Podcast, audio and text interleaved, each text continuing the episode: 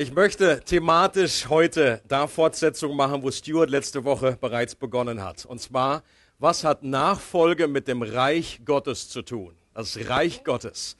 Das ist Überschrift. Leben im Reich Gottes. Wenn man mal entdeckt hat, wie zentral dieses Thema in der Bibel ist, und ich hoffe am Schluss von dieser Predigt, dass wir zumindest diese Erkenntnis haben, wie zentral das Thema Reich Gottes, entweder ob's Königreich oder Himmelreich, das ist in der Bibel austauschbar und meint exakt dasselbe dann kratzt, wenn man das mal erkannt hat, dann kratzt man sich am Kopf und fragt sich, wie es möglich ist, dass es dieses Thema in christlichen Kreisen so lange Zeit unterbetont oder missverstanden wurde und fast keine praktische Relevanz hat für unser Leben.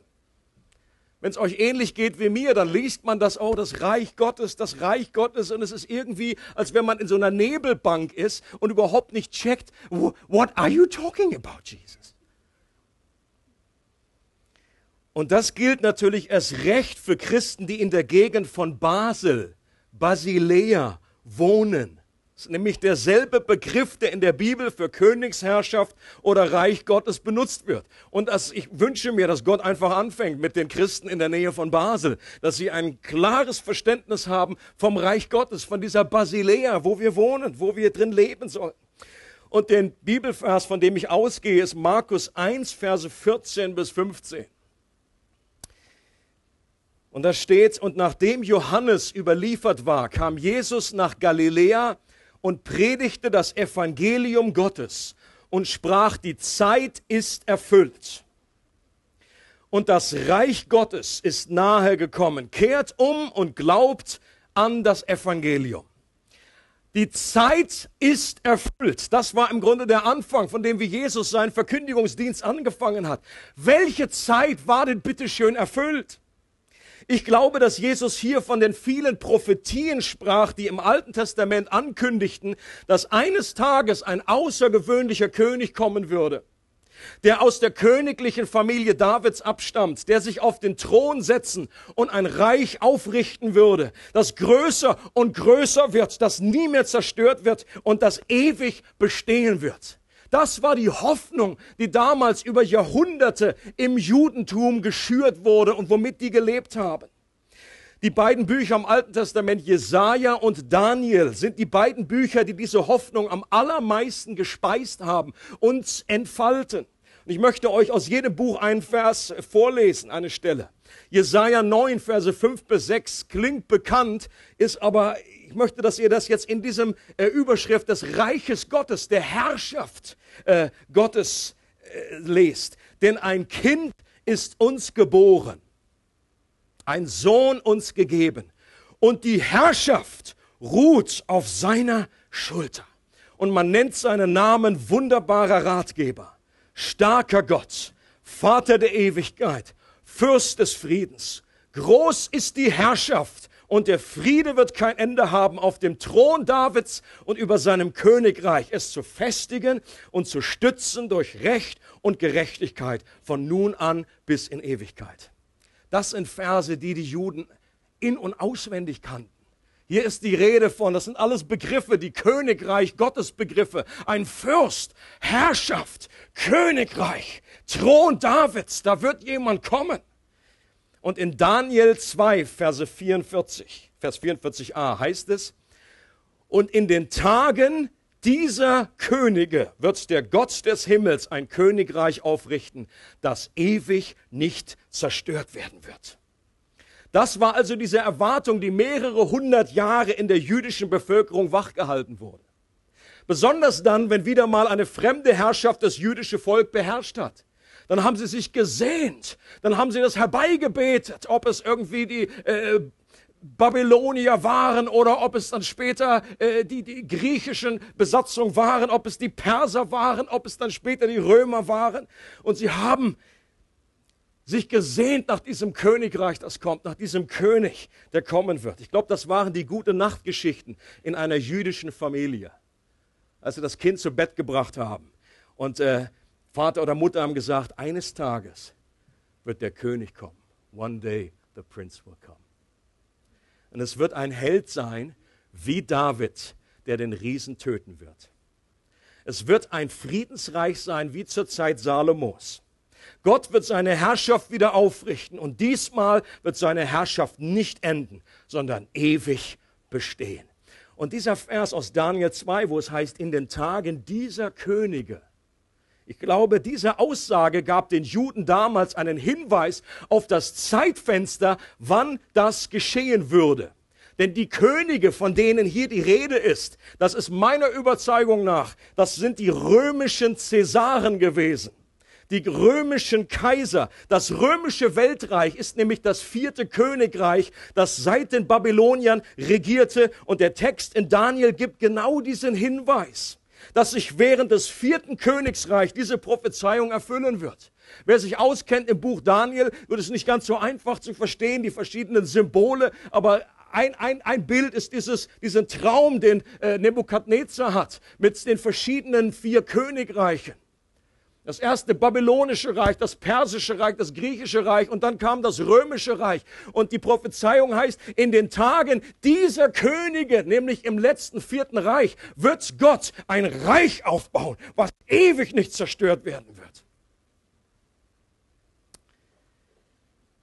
Und wir wissen aus außerbiblischen Quellen, dass es in dieser Zeit der römischen Besatzung eine besondere Naherwartung gab. Da lag ein Knistern in der Luft.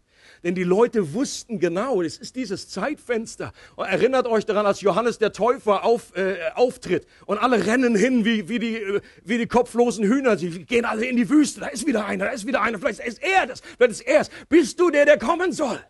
Bist du der Messias? Und Johannes sagt, nee, noch nicht. Aber es kommt einer nach mir.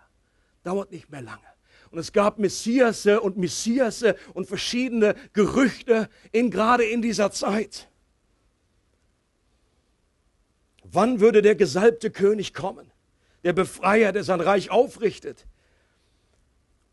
Die Zeit ist erfüllt und das Reich Gottes ist jetzt nahe gekommen. Vor diesem Hintergrund können wir besser verstehen, was Jesus damit meinte. Ich bin der König, auf den ihr gewartet habt, sagt Jesus. Das ist sein Antritt, sein erster Punkt und eigentlich auch der Hauptpunkt, den er in den weiteren Predigten bringt. Meine Königsherrschaft, die beginnt nicht irgendwann in der Zukunft, sondern sie beginnt gerade jetzt. Das Reich, in dem Gott selbst regiert.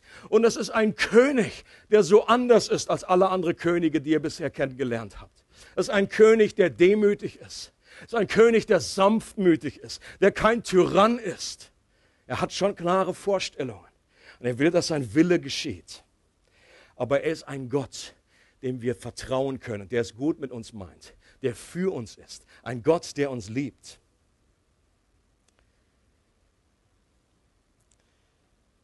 Meine Königsherrschaft, sagt Jesus, beginnt genau jetzt. Das Reich, das nach Himmel schmeckt, das kommt genau jetzt. Dieses Reich ist nah herbeigekommen. Das heißt, diese neue Wirklichkeit unter der Herrschaft Gottes zu leben, ist jetzt zum Greifen nah. Das heißt es, im Englischen heißt es, is at hand. Das heißt, eine Handbreit. Man kann direkt reinfassen. Man ist, man kann reintreten. Man kann, äh, äh, es ist an Armeslänge. Man kann es schon fassen und man kann auch diese Realität erleben. Und Jesus sagt, wenn ihr mir nachfolgt, und von mir lernt, dann lernt ihr von mir letztendlich, wie man in dieser neuen Realität des Reiches Gottes lebt. Ich mache das vor, sagt Jesus. Er hat nicht nur darüber geredet, sondern er hat das vorgemacht. Sein ganzes Leben war ein Leben in dieser neuen Dimension. Er hat das als Beispiel uns vorgelebt, damit wir von ihm lernen können, wie wir im Reich Gottes leben können. Dallas Willard sagt, Nachfolge bedeutet, von Jesus Christus zu lernen, wie man jetzt schon im Reich Gottes lebt so wie er es während seiner Zeit auf der Erde vorgemacht hat. Und Jesus sagt, das ist eine gute Botschaft. Das ist Evangelium. Jesus sagt, das ist die beste aller Botschaften, die es gibt für einen Menschen. Zu verstehen, dieses Reich ist jetzt da, unter der Herrschaft Gottes leben zu können. In unserem Ausgangstext, den haben wir jetzt gleich hier nochmal, könnt ihr nochmal sehen, da erscheint zweimal der Begriff Evangelium. Und das heißt frohe Botschaft. Und Jesus hat das sicherlich nicht mit einem ernsten Gesicht gesagt, sondern der war aus dem Häuschen, der war happy. Gesagt, Leute, ich bringe euch gute Botschaft. Und gute Botschaft, die redet man mit einem guten Gesicht. Ich sage, das ist Good News, gute Botschaft. Wenn wir das Wort Evangelium hören, dann haben wir schnell andere Vorstellungen, die wir damit füllen. Wir haben schnell irgendwie, oh, das Kreuz, Vergebung, Jesus gestorben, wieder auferstanden, ewiges Leben, Himmel. Oder alle, die so dieses Bändchen haben, die vier Punkte des Evangeliums, oder auch unser Evangelist, der hier unter uns sitzt, kennt die vorwärts und rückwärts. Die vier Punkte. Der kann die in jeder Art äh, euch mitteilen. Erster Punkt wäre, Gott liebt uns. Das ist so ein Herz. Das zweite ist, da ist so, so, so ein schräges Kreuz, das heißt, durch unsere Sünde ist diese Beziehung zu Gott getrennt. Der dritte Punkt ist das Kreuz, richtig? Das heißt, Jesus ist gekommen und hat diese Trennung zwischen Mensch und Gott aufgehoben. Er hat uns vergeben, er hat die Schuld dafür bezahlt. Und der vierte Punkt ist so ein Fragezeichen. Das bedeutet, Gott lädt dich ein und er fragt dich, entscheidest du dich dafür, diese Botschaft anzunehmen und willst du Jesus folgen? Und ich möchte in keiner Weise irgendwie diese Punkte in Frage stellen und sagen, das wäre nicht das Evangelium. Nur, Jesus redet an dieser Stelle noch nicht vom Kreuz. Wenn er das Wort Evangelium benutzt, dann ist hier überhaupt noch nicht drin enthalten, dass er stirbt und wieder aufersteht. Davon redet er, viel, viel später erst. Dass er unsere Sünde vergibt. All das, von dem ist überhaupt nicht die Rede. Die frohe Botschaft ist, das Evangelium, von dem Jesus redet, ist das Reich Gottes selbst. Diese neue Art zu leben unter der liebevollen Herrschaft Gottes ist jetzt endlich da. Und ihr seid herzlich eingeladen, darin zu leben. Das ist die gute Botschaft. Und ich bin überzeugt, dass das auch heute noch der Kern der Botschaft ist. Natürlich ist es zentral, dass Jesus gestorben ist, dass er auferstanden, dass unsere Sünden vergeben sind. Aber all das ist letztendlich nur die Voraussetzung, damit wir in das Reich Gottes kommen. Jesus sagt, ich bringe euch Evangelium, gute Botschaft. Und ich gehe jetzt einfach ein paar Stellen durch das Matthäus-Evangelium durch, um uns zu zeigen, uns zu helfen, wie so ein roter Faden, dass das das zentrale Thema ist von Jesus selbst und auch von denen, die er ausgesandt hat, auch später von Paulus. Matthäus 4, Vers 23 heißt es, Jesus zog durch ganz Galiläa. Er lehrte in den Synagogen und verkündigte das Evangelium, wovon? vom Reich Gottes. Und er heilte alle Kranken und Leidenden im Volk. Und das ist interessant. Jesus hat nicht nur verkündigt, er hat nicht nur proklamiert, sondern er hat auch demonstriert. Show and tell nennt man das in Englisch. Show and tell. Etwas zeigen ähm, oder tell and show oder wie auch immer. Also, das ist ja die Amerikaner, ja. Auf jeden Fall, es geht um Proklamation und auch eine Demonstration damit die wirklich schnallen, das Königreich ist wirklich da. Es ist wirklich da. Heilt Jesus Kranke, weckt sogar Tote auf, äh, treibt böse Geister aus, um zu zeigen, das Reich Gottes ist eine Realität, ist nicht irgendwie nur ein Gedankenkonstrukt, ist nicht nur irgendwie eine Theorie, sondern ist real. Und dann sagt, irgendwann schickt Jesus dann seine Jünger aus. Und was sagt er denen? Geht und verkündet. Was für eine Botschaft das Himmelreich ist nahe. Es ist jetzt erreichbar. Du kannst jetzt darin leben. Heilt Kranke, weckt Tote auf, macht Aussätzige rein, treibt Dämonen aus. Dasselbe Programm. Wir sollen etwas verkünden, proklamieren, ein Evangelium. Das Wort wurde damals benutzt, wenn ein König kommt und von einem anderen Land und berichtet in irgendeiner Stadt, einem Dorf, dass irgendwo anders der König gesiegt hat, dass ein Sieg errungen wurde. Und das hat er proklamiert und das hieß Evangelium, frohe Botschaft. Das ist eine Verkündigung von dem, was geschehen ist. Und gleichzeitig eben auch die Demonstration, dass das Reich Gottes wirklich jetzt da ist durch Jesus. Matthäus 12, 28 sagt Jesus, wenn ich die Dämonen nun aber mit der Hilfe von Gottes Geist austreibe, dann ist doch das Reich Gottes zu euch gekommen. Auch hier wieder Jesus, sein Hauptpunkt ist, ich möchte euch, dass ihr euch klar wird, wenn hier äh, ein Reich auf ein anderes trifft, dann kommt es zu einer Kollision, dann kommt es zu einem Machtwechsel. Und wenn ich, der König, böse Geister, die zu einer anderen Welt, zu einem anderen Königreich gehören, austreibe, dann ist das der Beweis dafür, dass mein Reich on the move ist, dass es sich jetzt ausbreitet. Oder er sagt in Matthäus 13, euch ist es von Gott gegeben, die Geheimnisse des Himmelreiches zu verstehen. Und in Matthäus 13, da ist ein Gleichnis neben dem anderen. Und was ist das Thema von allen Gleichnissen? Das Reich Gottes. Das fängt immer an mit, das Reich Gottes ist vergleichbar mit einem Schatz, den man im Acker findet, einer kostbaren Perle, einem Sauerteig.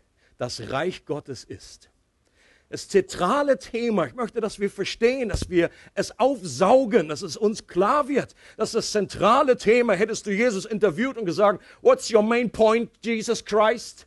Warum bist du hier auf der Erde? Das Reich Gottes. Und er hat es erklärt, er hat es proklamiert, er hat es demonstriert. Und die Gleichnisse sind eine Erklärung ähm, und zeigen uns, welche, welche, welche Charakter das Reich Gottes hat. Und die Bergpredigt ist das Manifest des Reiches Gottes. Es ist letztendlich eine Erklärung, wie ein Leben im Reich Gottes aussieht, was es für Voraussetzungen gibt. Das Vaterunser ist das Gebet des Reiches Gottes. Wie startet das Vaterunser? Geheiligt werde dein Name, dein Reich komme, dein Wille geschehe. Und Apostelgeschichte 1, Vers 3 ist jetzt eine Szene, nachdem Jesus gekreuzigt und auferstanden wurde. Mal gucken, ob er seine Message verändert hat. Vielleicht hat er jetzt eine andere Botschaft gehabt. Das war irgendwie bis zum Kreuz, war Reich Gottes. Und jetzt irgendwie machen wir was Neues. Äh, da heißt es, sie waren es auch, denen er sich nach seinem Leiden und Sterben zeigte und denen er viele überzeugende Beweise dafür gab, dass er wieder lebendig geworden war. Seine Jünger. Während 40 Tagen erschien er ihnen immer wieder und sprach mit ihnen über was? Das Reich Gottes und alles, was damit zusammenhängt.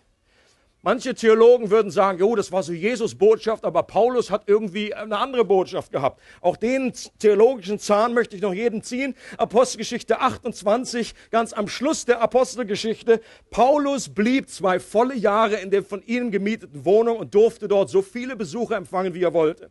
Das war also eine angenehme Art von Knast.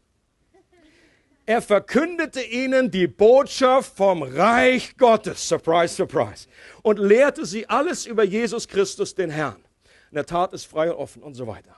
Diese Reise durch das Matthäusevangelium soll uns davon überzeugen, dass das Reich Gottes das zentrale Thema von Jesus war. Das hat er als frohe Botschaft bezeichnet. Und das hat er verkündet, demonstriert, erklärt, vorgelebt und dazu eingeladen, von ihm zu lernen, wie man in dieser Realität leben kann. Ein Missverständnis über das Reich Gottes, das damals viele Juden hatten, war, dass sie eine falsche Vorstellung vom Reich Gottes hatten von der Art und Weise, wie es kommen würde. Sie gingen immer wieder davon aus, dass das in einem Moment mit großem Krach und Zampano, dass der König einreitet, vielleicht durch eine Wolke irgendwie kommt, oder dass er mit einem großen Streitwagen kommt, aber nicht mit einem Esel. Das war nicht in ihrer Vorstellung. Sie hatten die Vorstellung, dass ein mächtiger, herrlicher König, ein David, der einfach jetzt alle Goliaths und alle Riesen aus dem Land schmeißt. Sie hatten eine Vorstellung, dass es mit Blitz und Kraft und Autorität kommt. Deswegen hatten sie so große Probleme, Jesus zu erkennen als den wahren König.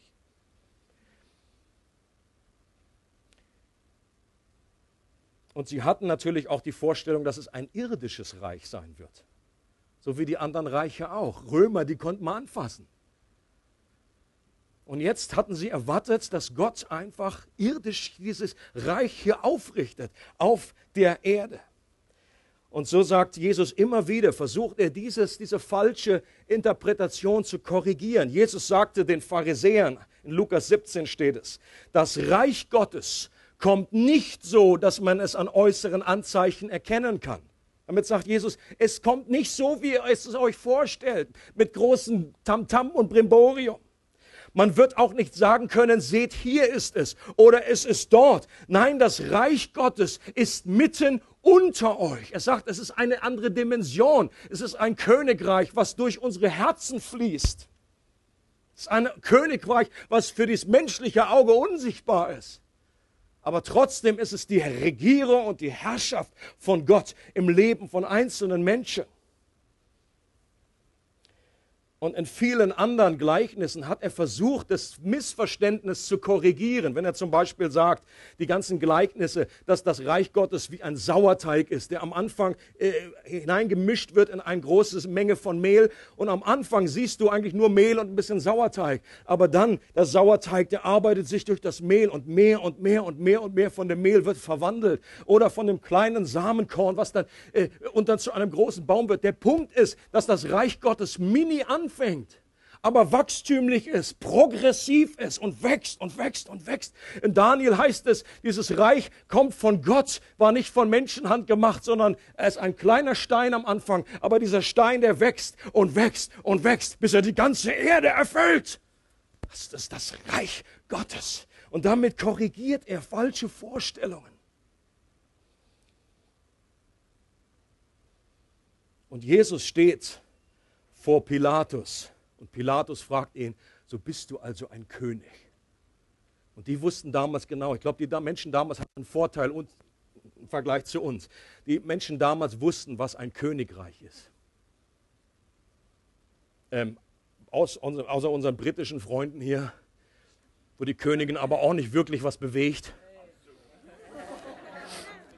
traue ich mich mal ganz kühn zu sagen. Die hat nette Hunde,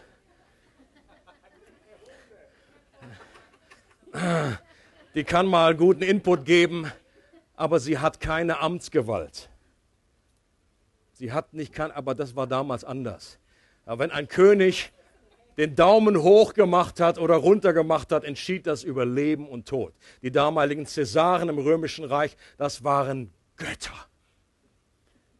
Aus, aus der Sicht. Was die gesagt haben, das gilt. Und, äh, und und Herodes, wir wissen, als, als Jesus geboren wurde, als kleines Baby, was der für eine Schiss in der Buchs hatte. Herodes, als er gehört hat, es ist ein neuer König geboren, ein König der Juden. Was ist seine erste Reaktion? Ach du. Ich sage es nicht nochmal das Wort. Und er, ihm fällt nichts anderes ein, als alle Babys niederzumetzeln, um diesen König äh, K.O. zu machen. Er wusste, was das bedeutet. Ein neuer König, ein neues Königreich.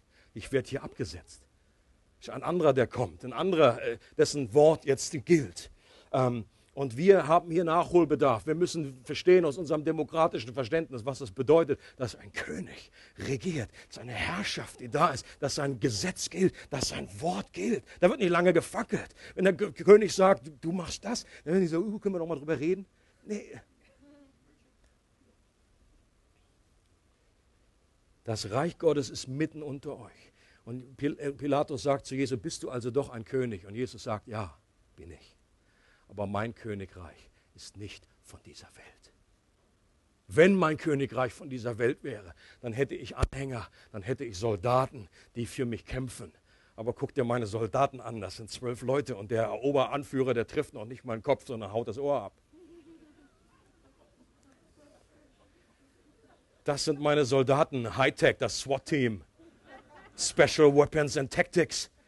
Ich war wohl klar, dass Petrus den Kopf treffen wollte und nicht das Ohr, oder? Aber der war Fischer, der war kein Soldat. Der haut da irgendwie rum und trifft das Ohr, der Depp. Aber Jesus sagt, mein Reich ist nicht von dieser Welt. Aber an die, ich finde diese Szene so klasse, dass Pilatus, der große äh, Governor, der da hier diese Autorität des Kaisers irgendwie vertreten hat. Er meinte, und dann sagte zu Jesus, weißt du nicht, dass ich Macht habe über dich, zu entscheiden, ob du lebst oder nicht. Und Jesus wirkte so ohnmächtig, er wirkte so schwach. Aber es war keine Schwachheit, weil Jesus sagte, du hättest keine Autorität über mich, wenn sie dir nicht von oben gegeben würde. Brauche nur ein Wort zu sagen. Und Pilatus, du bist verwandelt in eine Mickey Maus. Das hat er jetzt so nicht gesagt. Also.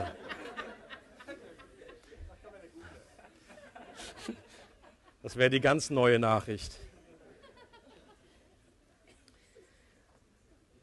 Und diese, und diese verdrehte Vorstellung, ich meine, Jesus hat drei Jahre über dieses Thema gepredigt, hat immer wieder diese Gleichnisse gebracht, hat versucht, das zu korrigieren. Aber das hat sich so eingebrannt, wenn man mal falsche Vorstellungen hat. Das ist auch ein, ein Gleichnis für mich heute, wie schwer es oftmals ist, durch Lehre, durch Verkündigung, durch neue Ideen, alte Ideen zu ersetzen. Da brauchst du manchmal richtige Einrissbirnen, weil das so fest in uns verwurzelt ist, die Vorstellung, wie wir aufgewachsen sind. Denn nachdem die Jünger hätten es wohl checken müssen, nachdem Jesus dann gerade gesagt hat und 40 Tage lang über das Reich Gottes nochmal referiert hat und ihnen ein Ding nach dem anderen gesagt hat, was sagen die Jünger in Apostelgeschichte 1, Vers 6? Herr, ist jetzt die Zeit gekommen, in der du das Reich für Israel wiederherstellst? Und aus der Frage, ich glaube, Jesus in dem Moment ist ein bisschen das Herz in die Hose gerutscht, hat gesagt, oh, muss ich noch mal 40 Tage dranhängen, aber geht nicht, mein Zug geht bald. ich muss hier irgendwie, in die, da habe ich nicht mehr, nicht mehr viel Zeit. Aber diese Frage ist schwanger davon, dass sie es immer noch nicht ganz gecheckt haben. Sie dachten, baust du jetzt, dürfen wir jetzt rechts und links neben dir sitzen, wie meine Mama gesagt hat? Johannes und Jakobus, ich habe doch Mama geschickt, das geht, habt ihr das verabredet, geht das klar? Baust du jetzt dein Reich in Israel auf? Sie dachten immer noch, es wird ein irdisches Reich, König Jesus in Jerusalem auf dem Thron. Und die beiden, und Mama sitzt dann irgendwie auch noch auf dem Thron mit.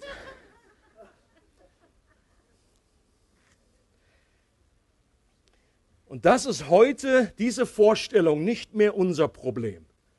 Also heute ein Christ hat nicht mehr das Problem, irgendwie das, was die damals hatten. Unser Missverständnis heute ist, dass wir davon ausgehen, dass das Reich Gottes oder das Reich des Himmels allein in der Zukunft liegt. Stimmt das?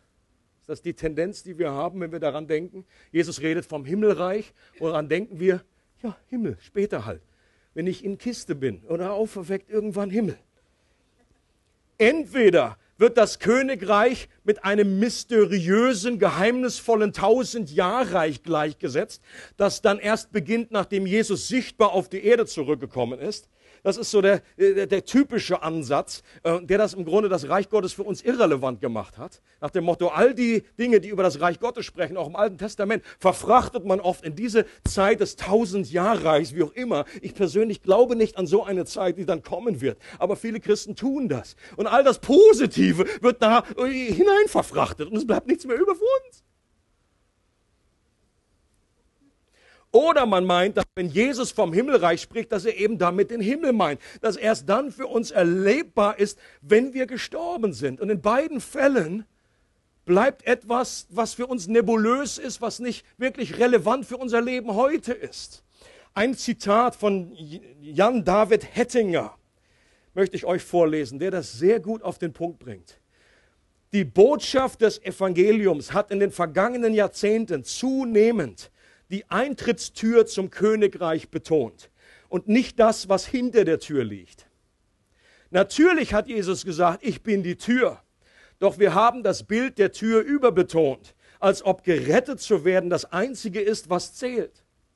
Christliche Evangelisten und Missionare haben so hart daran gearbeitet, den Eingang zu bewerben, dass dieser selbst zum Evangelium wurde durch diese Tür der Gelegenheit zu gehen, die durch Golgathas kostbare Liebe ermöglicht wurde, sollte niemals gering geachtet werden.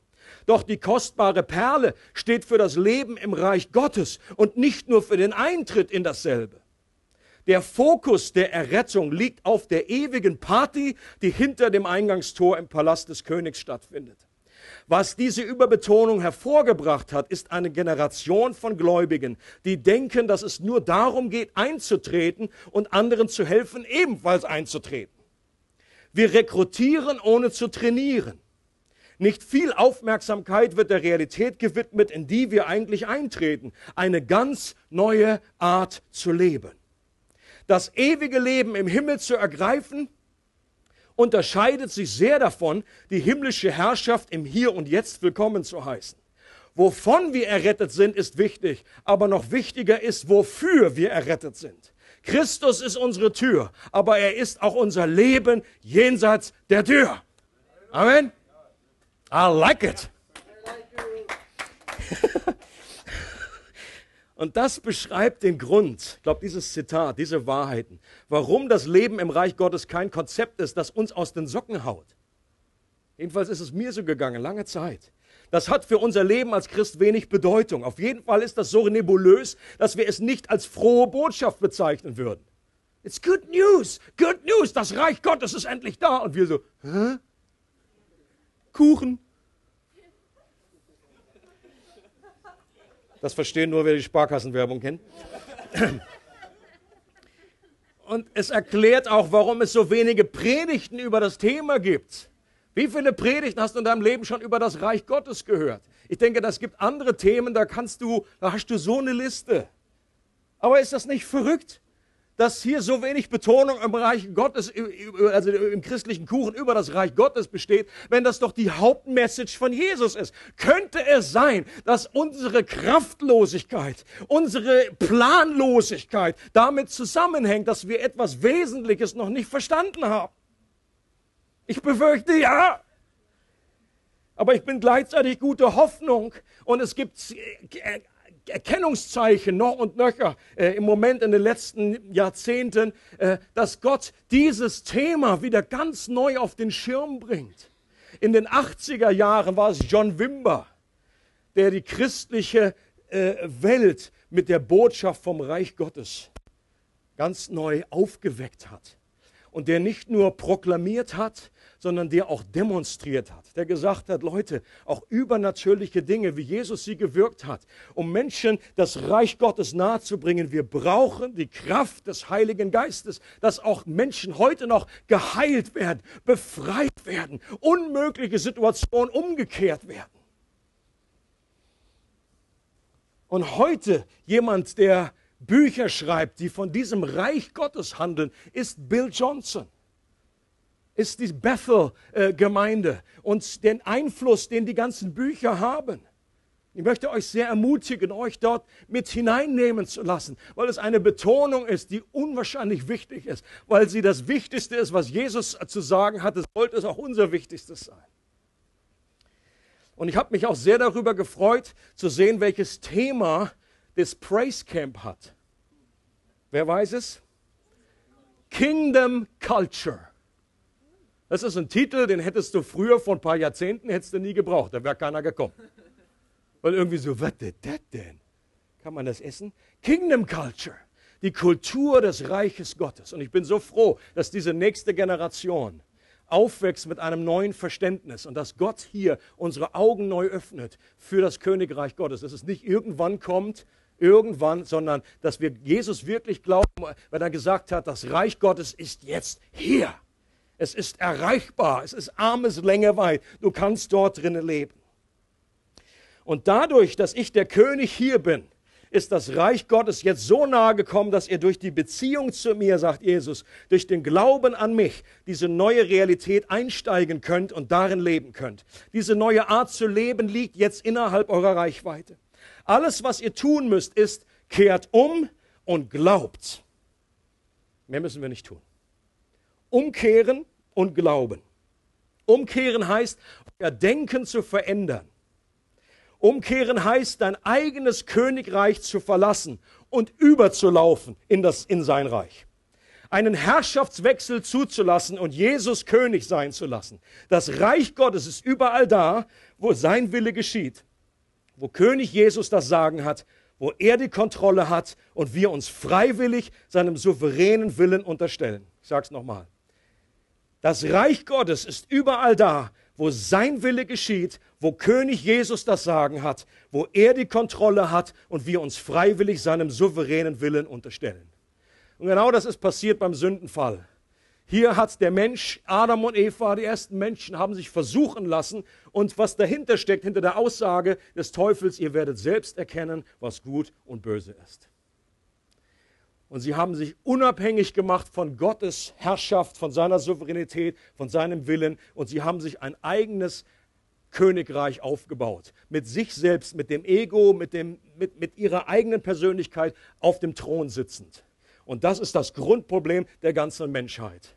Und Jesus ist gekommen und gesagt, ich mache alles neu. Und das Reich Gottes ist nahe herbeigekommen. Du kannst jetzt dein du kannst jetzt runtersteigen von deinem Thron und mich regieren lassen. Aber dazu braucht es Vertrauen, dass wir wissen, dass Jesus es gut meint mit uns dass er der Leiter ist, dem wir wirklich vertrauen können, dem wir hinterhergehen können. Und auch nächsten Sonntag möchte ich noch mehr ganz praktisch darüber äh, preachen, was das bedeutet, wie wir das schaffen können, wie wir unsere, äh, in unseren verschiedensten Bereichen unseres Lebens, wie wir äh, Jesus Herrschaft uns unterstellen können, wie wir selber vom Thron gehen können in unseren verschiedensten Bereichen unseres Lebens. Umkehr bedeutet, das alte Denken, was der neuen Art zu leben widerspricht, durch das neue Denken zu ersetzen. Und nicht nur an Jesus zu glauben, sondern Jesus ganz konkret zu glauben. Nicht nur an Jesus glauben, sondern Jesus zu glauben. Weil er weiß, wovon er redet, weil er König ist und weil er das Leben im Reich Gottes vorgelebt hat. Und Jesus wirklich zu glauben heißt auch, das zur Priorität zu machen, was für den König Priorität hat. Damit komme ich zum letzten Bibelvers, den ich bringen möchte heute. In Matthäus 6, Vers 33. Was sagt Jesus da? Es soll euch zuerst um das Reich Gottes und Gottes Gerechtigkeit gehen. Dann wird euch das Übrige alles dazugegeben es soll euch zuerst um Gottes Reich und Gottes Gerechtigkeit gehen. Und Gottes Reich ist genau diese Lebensform, diese neue Realität der Möglichkeit, mit Gott in seinem Reich zu leben. Und Gottes Gerechtigkeit, glaube ich, bezieht sich darauf, das, ist, das sind seine Gesetzmäßigkeiten, die, die, die, die in diesem Reich regieren, die in dieser äh, neuen Lebensform angesagt sind. Das sind die Maßstäbe, die neuen Werte, die Jesus dort uns beibringen möchte. Und wir als Nachfolger, jeder Nachfolger Jesu muss, soll diese, diesen Ausspruch immer wieder zur Priorität machen. Du bist dann ein guter Nachfolger Jesu. Wenn du, und das geschieht nicht nur einmal. Also du sagst, oh, das habe ich auch mal gebetet, das war irgendwie 1973. Ah, da war noch der Kalte Krieg. Du sollst das immer wieder nachvollziehen und immer wieder sagen, Gott, ich möchte, dass dein Reich die erste Priorität hat in meinem Leben. Dein Reich komme. Dein Wille geschehe. Wenn du das Vaterunser betest, betest du genau, genau das, nichts anderes. Und ich möchte gerne schließen heute mit einem Gebets, mit einem Aufruf. Und sehr oft macht man ja einen Aufruf für Menschen, die Gott noch gar nicht kennen. Und du bist, wenn du hier bist und Gott, wenn du Jesus als Eingangstür noch nicht erlebt hast und noch gar nicht reingekommen bist in das Reich Gottes, bist du natürlich herzlich auch eingeladen, diesen Schritt zu gehen. Umzukehren, zu sagen, okay, ich lasse mein Reich hinter mir. Und ich möchte, dass Jesus Herrschaft, sein Reich, äh, dass ich dort drinnen leben kann, dass ich reinkomme in diese Tür. Aber ich möchte in erster Linie einen Aufruf machen für Christen. Gibt es einige hier, ich weiß. Und ich möchte euch ermutigen, dass ihr heute neu zum Ausdruck bringt, dass genau dieses Gebet sich für dich erfüllt, dass in deinem Leben das Reich Gottes die erste Priorität hat und dass du dein Leben in Übereinstimmung bringst mit dem Willen des Königs an diesem Punkt. Und vielleicht sagst du, ich habe gar, gar nicht genügend Ahnung, was das alles bedeutet. Wir brauchen da noch äh, mehr Einblick, wir brauchen da noch mehr Licht. Und ich bin überzeugt, dass Jesus dieses Licht schenken wird, dass er uns klarer macht, die Augen öffnet, die Ohren öffnet, was es genau bedeutet, in seinem Reich zu leben. Aber es fängt mit dieser Grundsatzentscheidung an, zu sagen, Gott, ich möchte dass dein Reich meine Priorität wird. Ich setze alles auf diese Karte. Ich möchte das lernen. Ich möchte dieses Leben kennenlernen im Reich Gottes. Ich möchte selber sagen können, das ist gute Botschaft. Das ist gewaltig. Ich möchte anderen weiter sagen können, komm, ich lade dich mit ein, nicht nur durch irgendeine Tür über die Ziellinie zu kommen und dann wirst du, dann kannst du hier warten in der Eingangshalle bis Jesus zurückkommt oder du stirbst. Ich glaube, viele Christen sind im Bild gesprochen durch die Tür gegangen und sie stehen jetzt in der Eingangshalle und machen vielleicht noch ein paar fromme irgendwie Sachen, hier noch ein bisschen brrr, CD, Worship, lalalala. Aber wir sind, wir gehen nicht rein in den Palast, wir leben gar nicht richtig im Reiche Gottes. Und ich möchte das für mich erleben. Ich glaube, dass es da noch eine ganz neue Dimension gibt von dem, was Gott für uns parat hat. Und ich sehe das in den ersten Anfängen, dem, was Gott weltweit tut, auch gerade unter den jungen Menschen. Und das ist unglaublich begeisternd. Aber ich weiß, dass Gott auch die alten Hasen da nicht irgendwie links liegen lässt. Dass wir auch noch mitkommen können und sagen, be young at heart, young at heart. Und wenn du diesen Eingang noch nicht gefunden hast und nicht reingekommen bist, Jesus sagt zu, zu Nikodemus, du musst von neuem geboren werden, um das Reich Gottes überhaupt zu sehen. Du siehst die Tür gar nicht, wenn Gott nicht etwas macht in deinem Leben, dass die blinden Augen geöffnet werden. Dann kannst du reingehen in diese Tür. Und vor all die, die schon länger Christ sind, ist mir egal, ob das erst ein Monat ist, ein Jahr, 20, 50 Jahre. Jesus sagt, ihr werdet das Reich Gottes nur empfangen wie Kinder wenn du wie ein Kind wirst. Und das fällt uns Erwachsenen manchmal so schwer, weil wir uns sehr verlassen auf unsere eigenen Fähigkeiten, auf unser Wissen. Und Gott möchte, dass wir vertrauensvoll sind wie die kleinen Kinder und zu Gott kommen und sagen, Gott, ich habe nichts im Griff. Ich weiß eigentlich überhaupt nicht Bescheid. Ich, aber ich möchte von dir lernen. Ich möchte einfach hineinkommen in dein Reich und darin leben. Bitte hilf mir dabei. Und ich glaube, das ist der erste Weg, wie wir das Reich Gottes in dieser Art empfangen können. Ich möchte euch gerne, wenn du das möchtest, möchte ich dich jetzt einladen, dass du dich erhebst als inneres Zeichen, dass du sagst, ich möchte das Reich Gottes zur Priorität machen in meinem Leben. Dass du jetzt gerade aufstehst. Und wer das nicht möchte, genier dich nicht. Es ist kein Gruppendruck. Du musst jetzt hier nicht einfach mit aufstehen. Und das ist auch kein magisches kein magisches Gebet, dass wir jetzt hier irgendwie stehen und nur so kann Gott uns segnen, aber es ist ein Zeichen. Und ich freue mich sehr, dass der größte Teil dabei ist. Und ich glaube, Gott freut sich auch, weil er möchte, dass wir das Reich Gottes als frohe Botschaft wieder neu entdecken. Er ist dabei, weltweit eine neue Offenbarung zu schenken, was das bedeutet, äh, das Reich Gottes da drin zu leben, nicht erst zu warten auf die Ewigkeit, sondern im Hier und Jetzt und es auch zu verkündigen mit einer Vollmacht und es zu demonstrieren reagieren, indem wir für Kranke beten, indem wir äh, Menschen freisetzen, die gebunden sind, ähm, indem wir sie in die Freiheit rufen, indem wir sie äh, äh, auch ihre Gebrochenheit heilen. Und Gott, wir beten einfach gemeinsam. Erheb doch deine Hände zum Herrn und sag, Gott, ich bete darum, dass du mir hilfst. Ich bin heute hier und ich möchte die Entscheidung neu treffen, um zu sagen, ich will, dass dein Reich die erste Priorität hat in meinem Leben.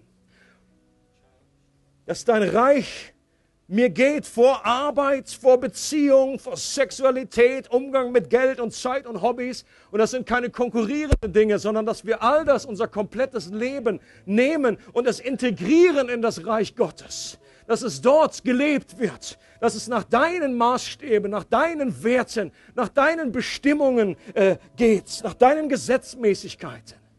Sag doch für dich, deinem Herrn, dass du das Reich Gottes als erste Priorität machen möchtest. Und dass du um die Hilfe des Geistes bittest, dass das auch geschieht. Bet es für dich aus.